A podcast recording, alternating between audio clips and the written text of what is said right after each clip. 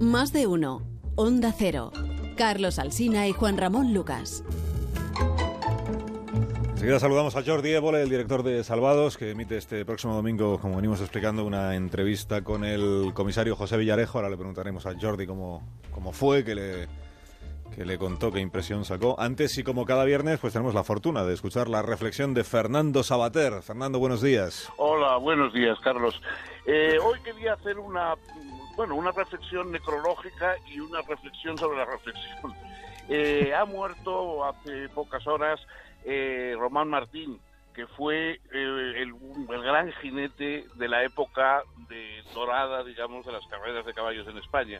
Los dos jinetes que se repartían lo mismo que Nadal y Federer, pues eran eh, Claudio Carudel, eh, el normando, y Román Martín, el toledano, que fue diez, diez veces eh, campeón de España de, de jockeys y que para nosotros, para todos los aficionados, era una auténtica leyenda.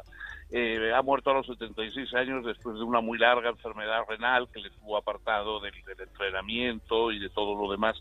Y yo lo que digo es, eh, bueno, si hubiera muerto, aunque fuera un futbolista, la cuarta parte de famoso de aquella época, la cuarta parte de famoso de lo que fue para los aficionados a las carreras de caballo Román Martín, yo estoy seguro de que hubiera aparecido una noticia en todas partes y, y en fin, hubiera dado lugar, digamos, a, a, a un cierto, bueno, un cierto eco.